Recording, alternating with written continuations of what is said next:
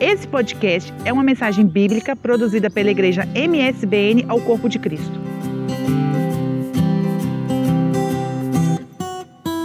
Abra sua Bíblia comigo na carta que o apóstolo Paulo escreveu aos Gálatas, por favor. Carta de Paulo aos Gálatas. Nós vamos meditar um pouco na palavra do Senhor. Nós já vamos fazer um, uma explicação. A carta de Paulo, a, igreja da Galácia. Galácia não era uma cidade, era uma região composta por algumas cidades, e Paulo monta ali uma igreja e muita gente se converteu ao Senhor. Mas o que estava acontecendo naquela, naquela cidade era que, naquela igreja, era que alguns judeus começaram a se infiltrar no meio da igreja e exigia que os gentios convertidos se comportassem como judeus. Eles exigiam, exigiam que os gentios, para serem salvos, não era necessário somente a graça de Cristo, tinha que passar pela circuncisão, que todo judeu passa ao oitavo dia de idade. Jesus Cristo passou pela circuncisão. Porém, Jesus Cristo, na sua obra da cruz do Calvário, ele veio desfazer essas obrigações. Somente o sangue de Jesus Cristo é mais do que suficiente para a nossa salvação. E esse pessoal entra ali na igreja de Gálatas para perverter os cristãos, para perverter os novos convertidos, para anular o valor do sangue de Jesus. Ah, hoje o que está a passar no meio, chamado meio evangélico, não é muito diferente. Não se exige essas coisas hoje.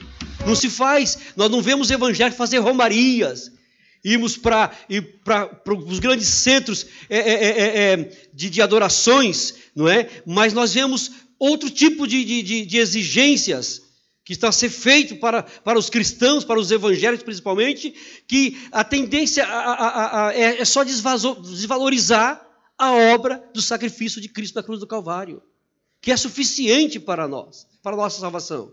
Nós não precisamos mais nenhum atalho. E aqueles judeus, aqueles judeus estavam a oprimir os gentios e também os judeus que tinham abandonado as práticas judaizantes. E Paulo prega o evangelho genuíno para eles. Alguns de nós aqui ouvimos o Evangelho genuíno. Amém, queridos? Ou todos ouvimos o Evangelho genuíno?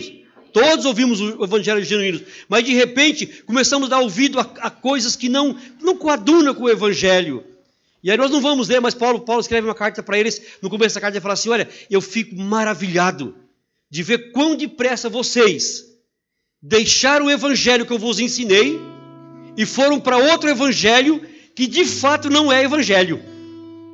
Estão entendendo, meus irmãos? Vinha com cheiro de evangelho, com jeito de evangelho, com palavra como evangelho, mas não era o evangelho da cruz de Cristo. Não era o evangelho da cruz de Cristo que prega somente a graça, somente a misericórdia, somente pela fé em Jesus Cristo nós alcançamos a salvação. E o apóstolo Paulo discorre sobre isso, e nós chegamos no capítulo que nós queremos ler, que é o capítulo número 6. É o último capítulo dessa carta capítulo número 6, em que Paulo, continuando a, a, sua, a sua escrita, ele fala assim: Olha, é, irmãos, encontraram comigo? Carta de Paulo aos Gálatas, capítulo 6, ok? Irmãos, se algum homem chegar a ser surpreendido em alguma ofensa, vós que sois espirituais, encaminhai o tal com o espírito de mansidão, mas olhando por ti mesmo, para que não sejas também tentado. O que ele está querendo dizer aqui, não continue a leitura, olha para cá, por favor. É, nós vamos já continuar a leitura. Ele está querendo dizer aqui, irmão, se você, se algum irmão for surpreendido, se você surpreender algum irmão voltando para o judaísmo, abandonando as práticas do, do, do verdadeiro evangelho, vocês repreendam o tal com amor, com mansidão. Fale com mansidão para ele. Porque se você não souber falar com mansidão para ele, você vai ser tentado a praticar o que ele está a praticar. Porque nós somos mais, mais é, para nós é muito mais fácil sermos induzidos pelos erros dos outros do que corrigirmos alguém que está no erro. Sabe? Tem muita gente que são aquele tipo que nós falamos, Maria vai com as outras. É, sabe aquele tipo de pessoas que tem uma fila enorme e ela entra na fila e não sabe para que, que é? Mas eu estou aqui na fila, não sei o que é, mas está aqui, tem uma fila. Então começa, você quer ver uma coisa que, como a Maria vai com as outras, você para em frente de um prédio, começa a olhar para cima e aponta. Daqui a pouco toda a gente está passando, está olhando para cima e está apontando também. Então, o Paulo está instruindo aqui, para que você também não, não, não, não peque. Para que você também. Obrigado, irmã. Para que você também não ocorra no mesmo erro, repreenda com mansidão. Corrige com mansidão. Então, queridos, fala aqui já, tá, a primeira coisa tá, que denota aqui muito bem é o amor de Jesus Cristo o amor de Jesus Cristo. O Evangelho é todo centralizado no amor de Jesus Cristo. Não é mais nas práticas judaizantes, é no amor. É no amor. Nós vamos continuar a leitura. É, Levai as cargas uns dos outros, e assim cumprireis a lei de Cristo. Aqui fala da vida cristã como um todo, irmã Maria José. Nós devemos suportar os mais fracos, ajudar aqueles que precisam de ajuda. Nós todos podemos ajudar e sermos ajudados. É por isso que nós nos reunimos como igreja. Nós nos reunimos com a igreja do Senhor exatamente para isso, como diz Hebreus 10, 25, para nos admoestarmos uns aos outros como igreja do Senhor, principalmente quando nós observamos que é chegado o dia do Senhor. Eu não sei se vocês estão a observar o que está acontecendo no mundo, não sei se vocês veem notícias, sabe? O mundo está em convulsão do Extremo Oriente, Médio Oriente, Europa, América Latina, América do Sul, você vê é, é, o mundo em convulsão. As pessoas inconformadas, querem derrubar governo, querem impor governo, querem, querem seus direitos. O mundo não está bem. Mais um dos sinais das, da volta de Jesus Cristo. E, e, e o motivo que nós nos reunimos é esse: para levar as cargas uns dos outros. Mas depois o, o, versículo 3 diz: Porque se alguém cuida ser alguma coisa, não sendo nada, engana-se a si mesmo. Bem, aqui fala da pessoa que quer ser o que não é, quer ser orgulhosa. Ele, ele, ele próprio se, se, se, se, se gaba, sabe, se pavoneia, acha que é importante demais sem o ser. Essa é a recomendação da Bíblia para nós. Depois, é, versículo 4 diz: Mas prove cada um a sua própria obra e terá glória em si mesmo, só em si mesmo, e não no outro. Ou seja, o que você faz é você que vai receber glória. Não fique, eh, não fique contando história de outros, de você mesmo. O que você faz. Mas agora vem um versículo aqui que nós podemos pensar. Porque cada, cada qual levará a sua própria carga. Mas nós vemos no, capítulo, no versículo 2, o que? Levar a carga uns dos outros. E aqui o mesmo apóstolo Paulo, será que ele não se enganou, irmãos? Do versículo 2 para o leitor atento da Bíblia é um ponto de interrogação. Não é porque eu sempre instruo, quando eu posso instruir, quem estuda conosco, Escola Dominical e IBADEP, estude a Bíblia, fazer pergunta, a fazer perguntas. Mas isso, mas por que isso? O que significa isso? Então, o, o, o, se você ler o versículo 1, o versículo 2 explica bem claro sobre isso. Porque ele está falando como alguém for surpreendido em alguma ofensa. Aí, nesse caso, quando alguém for, tiver, tiver, foi surpreendido em algum erro, nós devemos levar as cargas deles. Devemos ajudá-los nesse sentido. E agora aqui, além disso, nós temos que levar nossa carga mesmo, não sermos pesados para os outros. Paulo está falando aqui para pessoas que são mais, vamos dizer assim, mais experientes espiritualmente falando, tem mais experiências. Porque tem crentes que vivem há tanto tempo numa igreja e, e, e, só vive a precisar de ajuda o tempo todo. Não, aqui, aqui veja bem, aqui irmãos, irmão, cada qual levará a sua própria carga. É, é, é, o escritor aos Hebreus, nós não vamos ler agora no capítulo 5, eu salvo, salvo no versículo 12, fala assim: olha, porque alguns de vocês nessa altura da vida, já deveriam ser mestres. Com tanto tempo de crente, alguns de vocês já deveriam ser mestres. Mas ainda é necessário que nós que você, que você seja ensinado a base, o rudimento do evangelho. São pessoas que só, só querem ser carregados. Não carrega a sua própria carga. Não vem à escola bíblica dominical, não vem aos cursos de ensino, não faz um curso do IBADEP, não se dedica a aprender, não desenvolve e aí está sempre ser carregado pelos outros. Então, irmãos, nós precisamos andar com os nossos próprios pés, na dependência sempre de Jesus. Eu acho que isso não é nem preciso dizer para os crentes, amém? Porque o crente não, não, não, faz absolutamente nada sem a orientação do Espírito Santo. Isso é, é, é, é o beabá do Evangelho, vamos dizer assim. Continuando, quando é nesse versículo nós queremos nos deter. É, e o que é instruído na palavra? Reparte de todos os seus bens com aquele que o instrui aquele que recebe a instrução. aquele que é ensinado, reparta o que tem com aquele que, que instrui. Eu acho interessante quando às vezes nós falamos de palavra de oferta, irmãos, e alguns crentes ficam assim um bocado revoltados, revoltados e há dinheiro para pastor, mas não, não é dinheiro para pastor, mas mesmo se fosse, seria com base bíblica. Nós não vamos ler também agora na primeira carta de Paulo aos Timóteo, o capítulo 5, salvo erro, versículo 19, ele fala assim: olha, é o presbítero que governa bem é digno de duplo honorário, de duplo salário. É isso que quer dizer a palavra. Duplicada honra ou duplo honorário. Principalmente aqueles que se afligem no ensino da palavra. Então, é bíblico isso. É bíblico isso. Mas aqui, essa palavra é bem clara. Aquele que é instruído, reparte os seus bens com aquele que instrui. Agora, o que nós queremos nos deter um pouco mais é esse versículo 7. Não erreis. Deus não se deixa escarnecer. Deus não se deixa ser zombado. Outra versão diz: de Deus ninguém zomba, porque tudo que o homem semear, isto também se fará. Vamos repetir? Tudo, só os vivos. Tudo o que o homem semear, isso também se fará. Juntos agora. Três, quatro. Tudo. Muito bem, é mesmo assim. Tudo, absolutamente tudo. Quando nós falamos tudo, queridos, nós não falamos de 80%. É a plenitude. É absolutamente tudo. É, é, é, é plantar é uma opção que nós temos mas a colheita ela é obrigatória. Apesar que eu penso que todos nós plantamos sempre alguma coisa. Todos nós estamos a plantar alguma coisa. Ah, vamos continuar um pouquinho a leitura, já voltamos nesse versículo 7.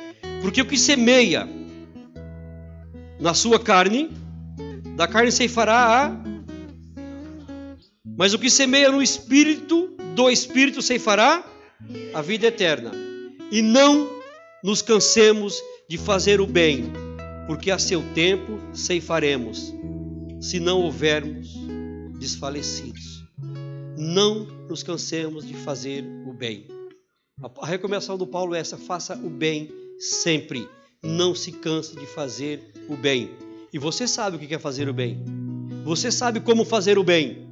Tiago, escrevendo na sua carta, capítulo 4, versículo 17, ele diz que aquele que sabe fazer o bem Aquele que pode fazer o bem, nós acrescentamos, e, e, e não faz, comete pecado.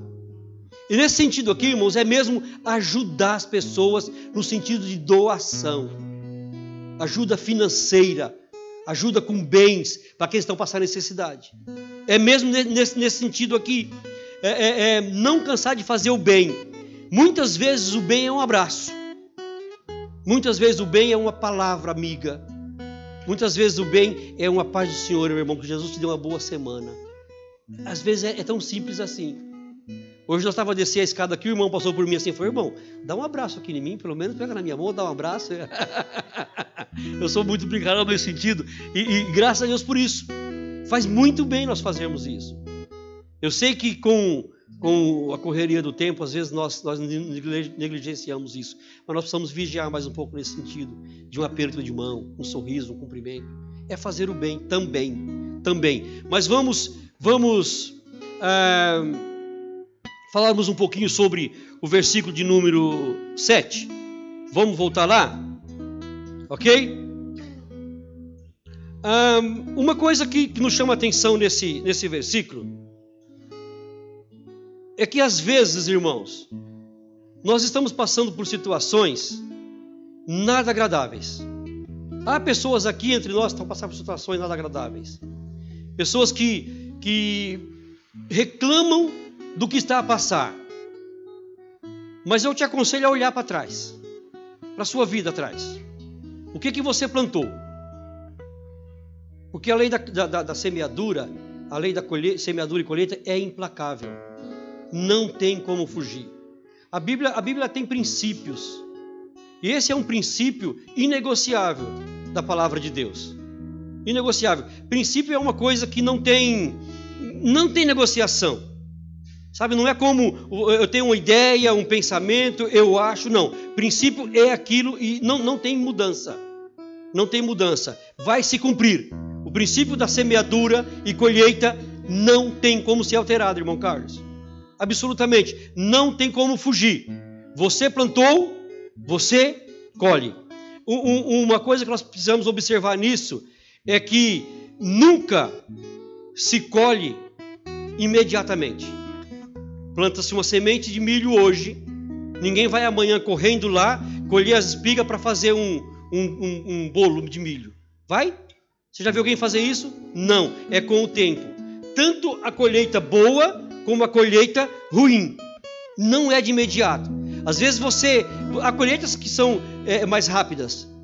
Mas há coisas que você está tá colhendo agora que você plantou há muitos anos atrás muitos anos atrás. Aí você reclama de Deus: Deus não é injusto comigo. Eu estou sofrendo, eu estou pedindo, eu estou orando. Até quando? Até quando? Nós enfrentamos por uma situação dessa no nosso curso teológico do IBADEP. Até quando? Até quando Deus quiser. Porque a, a, a, pessoa plantou e a pessoa tem que colher. Ninguém vai colher por mim o que eu fiz. Ninguém vai colher por você o que você plantou absolutamente ninguém. Uma outra coisa que nós temos que levar em consideração aqui é que a colheita ela é sempre maior do que a semente. Ninguém nunca viu uma semente ser maior do que o fruto. Já viu? Não. Portanto, vai se colher, colher uma coisa muito maior.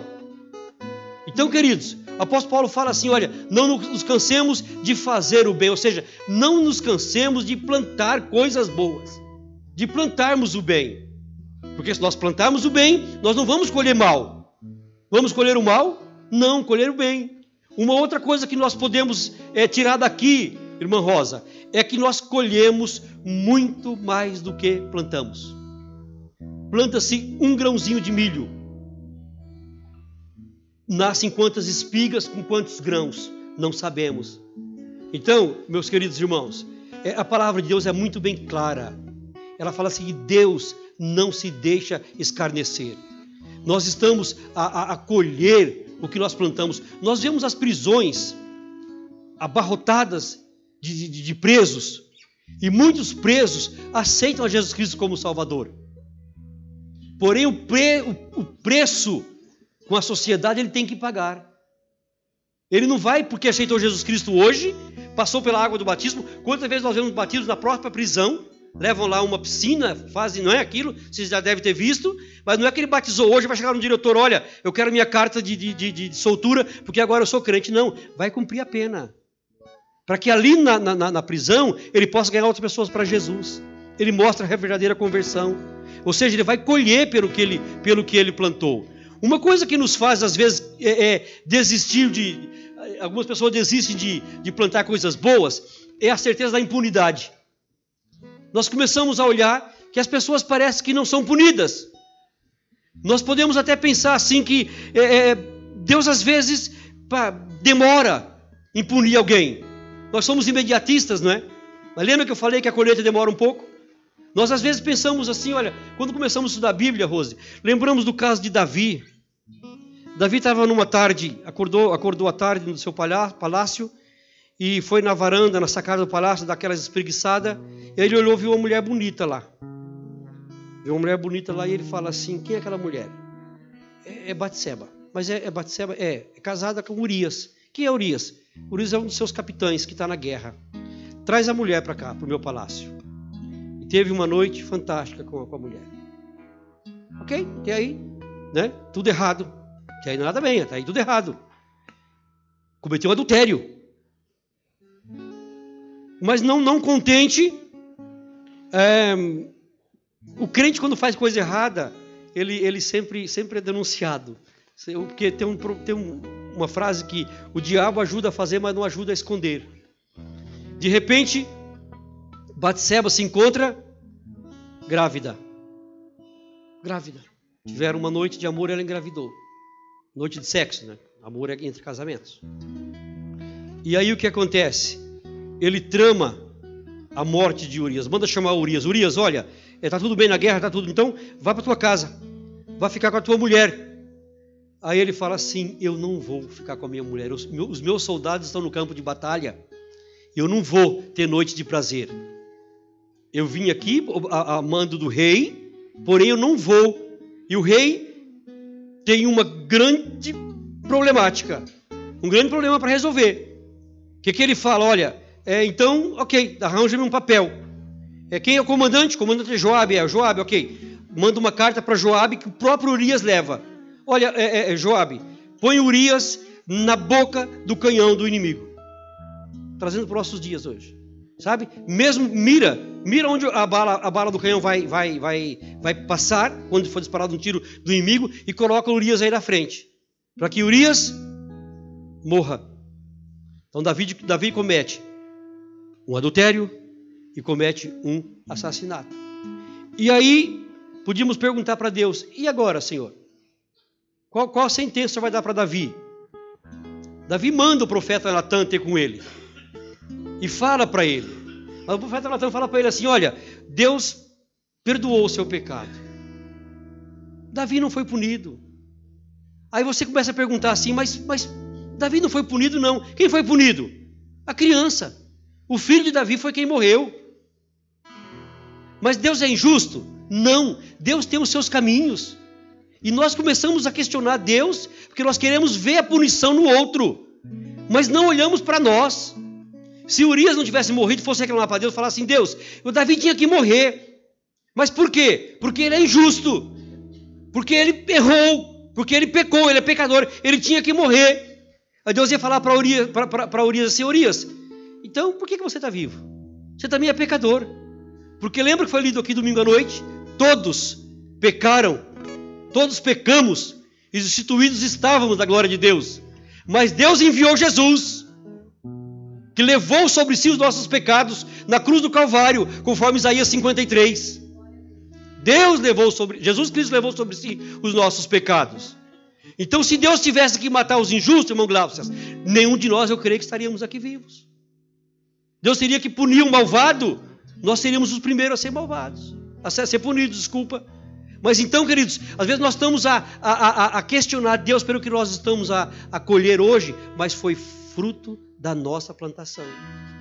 Da nossa plantação. Uma outra coisa que nós, que nós queremos deixar claro nesse, nesse texto aqui, deixa bem claro para nós, é que quem planta é quem colhe, ou seja, a responsabilidade é pessoal.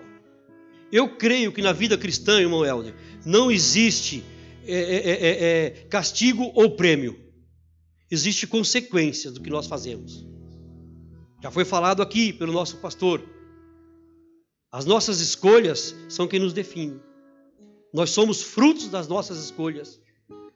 Então, hoje, a palavra de Deus nos instrui a mudarmos, se for necessário, o, te, o, o, o tipo de semente que nós estamos a plantar. Ainda vai em tempo. Nós às vezes questionamos que Deus é injusto que nós queremos, como já disse, a punição de alguém. Abra sua Bíblia comigo na, na, no, no livro do profeta Ezequiel. Profeta Ezequiel. Lá no Antigo Testamento.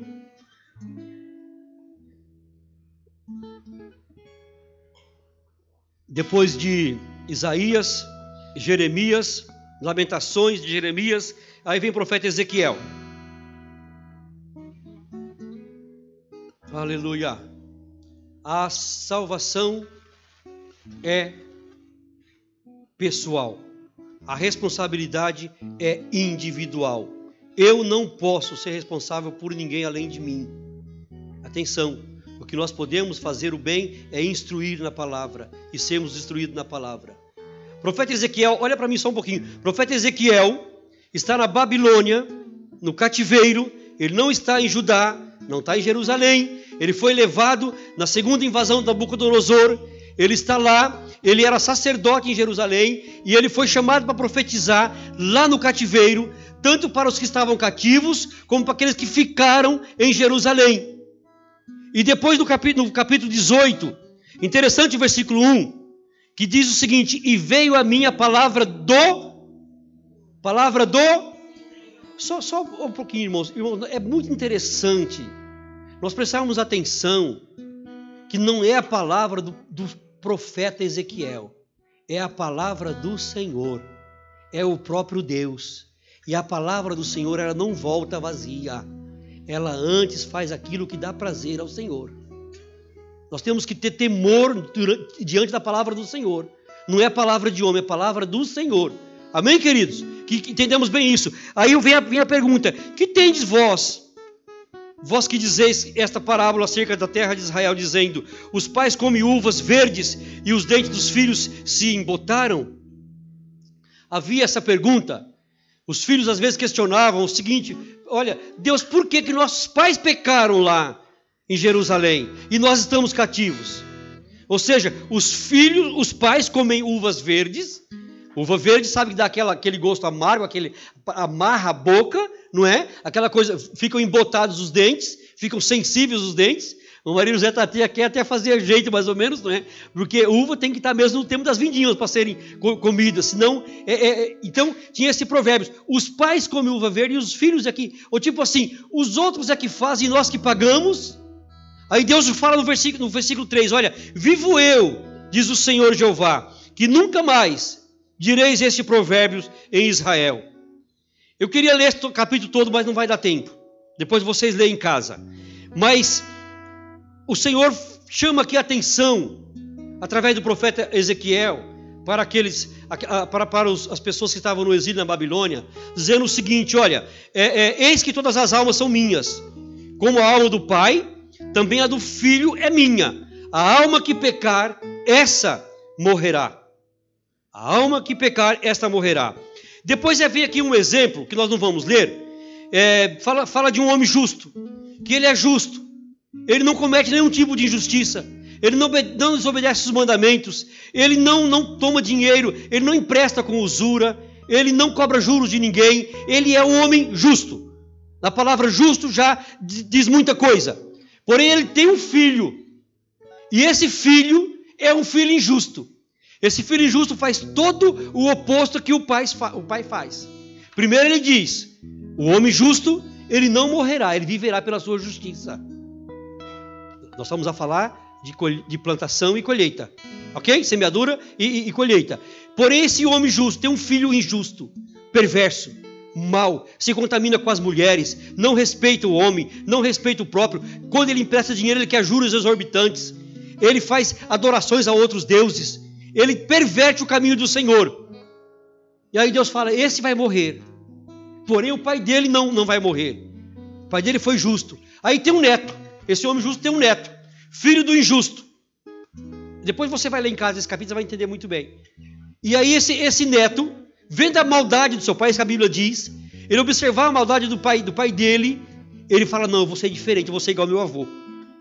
O avô plantou coisas boas, meu pai plantou coisas ruins. Lembre-se, irmão, nós somos exemplo para a nossa geração. Nós somos exemplo para os nossos filhos. Nós somos exemplo para os nossos netos. O que eles, eles tendem a imitar. Os exemplos arrastam. O que nós fazemos, eles querem fazer. A não ser que seja rebelde como esse filho. Porém, um neto começa a fazer só o que é bom, só o que é bom, tudo o que é justo. E aí Deus fala assim: Este vai viver. O avô vai viver porque é justo. O pai vai morrer porque é injusto. O neto vai morrer porque é justo. Amém, queridos? Agora veja bem. É Versículo 19 do capítulo 18. Mas dizeis: Por que não levará o filho à maldade do pai? Porque o filho fez juízo e justiça, e guardou todos os meus estatutos e os praticou. Por isso, certamente viverá. Versículo 20 diz: A alma que pecar, esta morrerá. O filho não levará a maldade do pai, nem o pai levará a maldade do filho. A justiça do justo ficará sobre, a justiça do justo ficará sobre, e a impiedade do ímpio cairá sobre ele. Ou seja, você vai colher o que plantou, ninguém vai colher por você. Mas aí, irmãos, a Bíblia não deixa nada sem solução. A Bíblia apontou aqui as injustiças, as justiças e apontou também a justiça. Mas depois tem um, um, um, uma coisa interessantíssima aqui. Nós não vamos ler também, mas a partir do versículo 21 diz assim: olha, mas se o ímpio, aquele segundo caso, lembra-se? se converter do seu mau caminho e começar a praticar justiça e se arrepender, nós aprendemos aqui nas terças-feiras nossas que arrependimento é deixar de pecar, é abandonar o pecado. Arrependimento não é somente vir aqui, chorar, derramar lágrimas, confessar e depois praticar novamente. Não é arrependimento, é uma emoção que teve no dia que a palavra impactou. Porém, não, não, não teve resultado. Que não, não, não parou, não, não desviou do pecado. Porque foi bem explicado aqui várias vezes. Eu sei que muitas pessoas não vêm às terças-feiras. Foi muito bem passado, é, explicado. Quando Deus chega em Caim e fala: Caim, o pecado já está à tua porta, já está batendo no teu coração. Porém, cabe a você, Caim, dominá-lo. Ou seja, nós é que temos que dominar o pecado. Ah, mas eu não consigo, irmão Josias. Claro que não consegue. Por isso, eu e você temos o Espírito Santo na nossa vida. Ele nos consola, Ele nos ajuda, Ele nos exorta e Ele nos ajuda até com as nossas orações quando nós não sabemos orar. Bendito seja o nome do Senhor. E a Bíblia, a Bíblia, a Bíblia mostra um Deus, aqui em Ezequiel capítulo 18, um Deus justo. Se o ímpio se converter, ele não vai morrer, ele vai viver. Porque tudo que ele fez de impiedade é esquecido. Mas o interessante, queridos, veja lá no versículo 22 de todas as suas transgressões que cometeu, não haverá lembrança contra ele. Pela sua justiça que praticou, viverá. A gente fala assim, mas esse dia um rapazinho falou: como é que pode uma pessoa é, faz tudo de errado, é violador, é ladrão e tal, e já quase, de repente ele conhece Jesus Cristo como Salvador e, e, e vai, e morre e vai ser salvo? Não, não é injustiça. Jesus Cristo veio para buscar e salvar aquele que se havia perdido. Não é injustiça, pelo contrário, ele conheceu Jesus Cristo hoje. Então hoje ele vai ser salvo. Vê o exemplo do ladrão na cruz. Ladrão na cruz não passou pelo batismo, não tomou uma ceia, não deu dízimos. Mas Jesus Cristo falou para ele assim: Olha, hoje mesmo tu estarás comigo no paraíso. Louvado seja o nome do Senhor.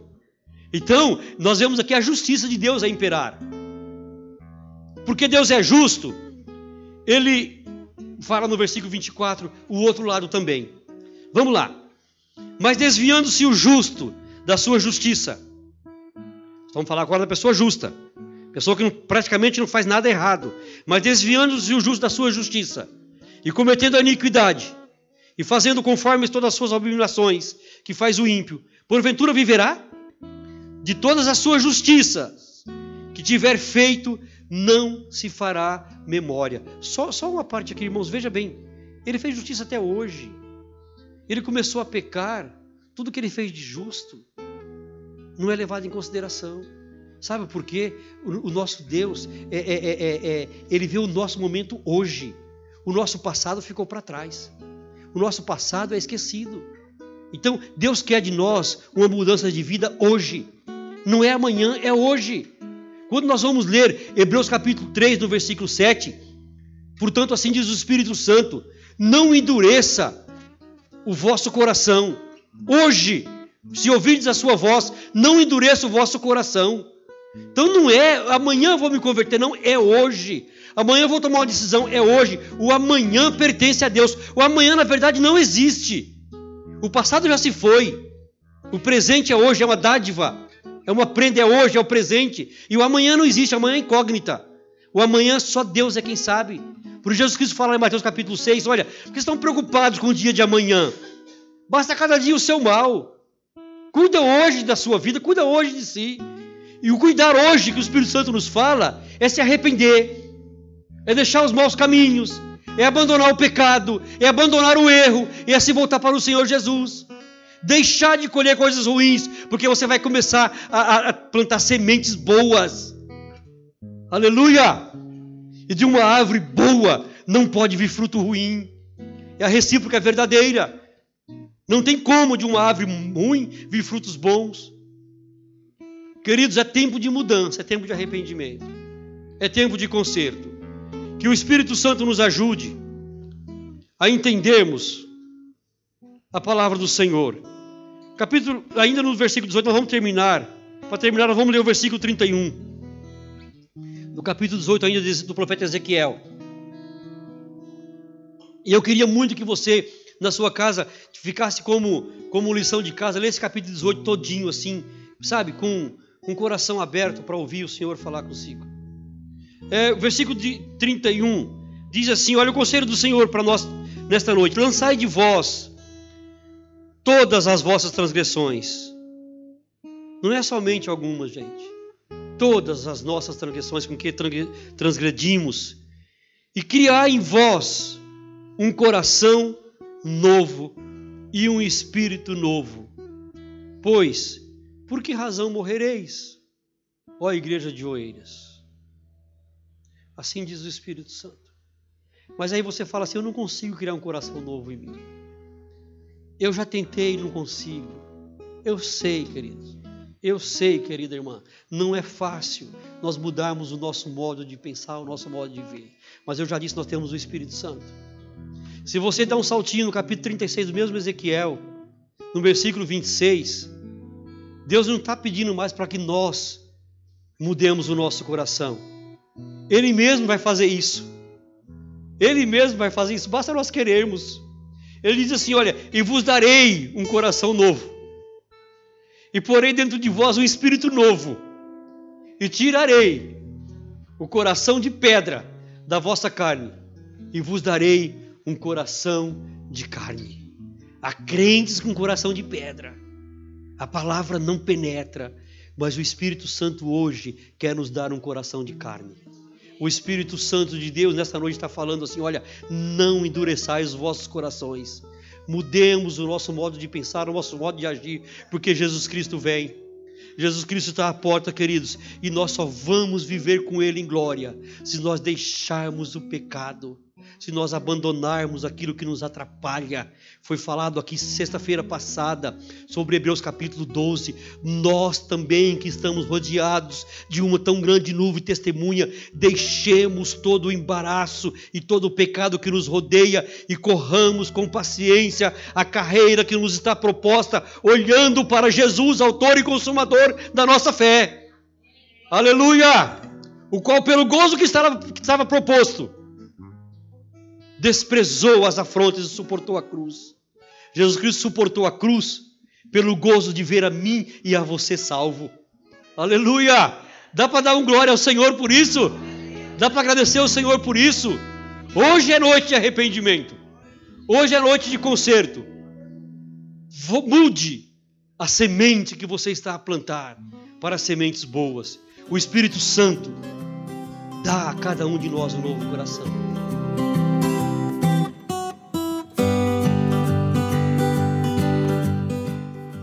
Esse foi mais um podcast, uma mensagem bíblica produzida pela igreja MSBN Oeiras. Siga-nos nas redes sociais, Facebook, Instagram, subscreva o nosso podcast e também no canal do YouTube. Saiba mais em msbnportugal.com.